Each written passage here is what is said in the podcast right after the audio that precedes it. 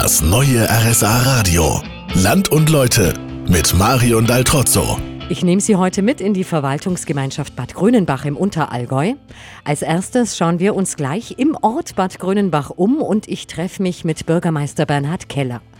Ihre Gemeinde ist nicht nur Kurort und Premium-Class Kneipheilbad, sondern hat auch den European Energy Award. Herr Keller, was haben Sie da noch vor in der Richtung? Elektromobilität ist ja ein großes Thema.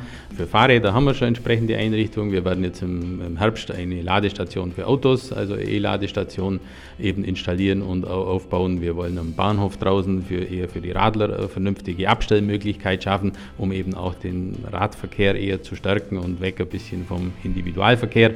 Das Thema Solar ist auch ein ganz wichtiges. Für Bad Grünenbach habe ich mitbekommen. Wir sind Solar-Bundesliga-Meister heuer wieder geworden. Das heißt in, der, in, der, in unserer Größenklasse. Aber das ist jetzt, da würde ich mir nicht falschen Federn schmücken, das ist nicht unbedingt ein gemeindliches Engagement, sondern das ist privat getrieben natürlich. Die Gemeinde stellt aber Rahmenbedingungen und darum sind wir da also relativ weit vorne gut aufgestellt für die Energiewende.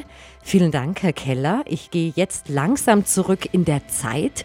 In einer halben Stunde schauen wir uns das alte Schloss in Bad Grünenbach an.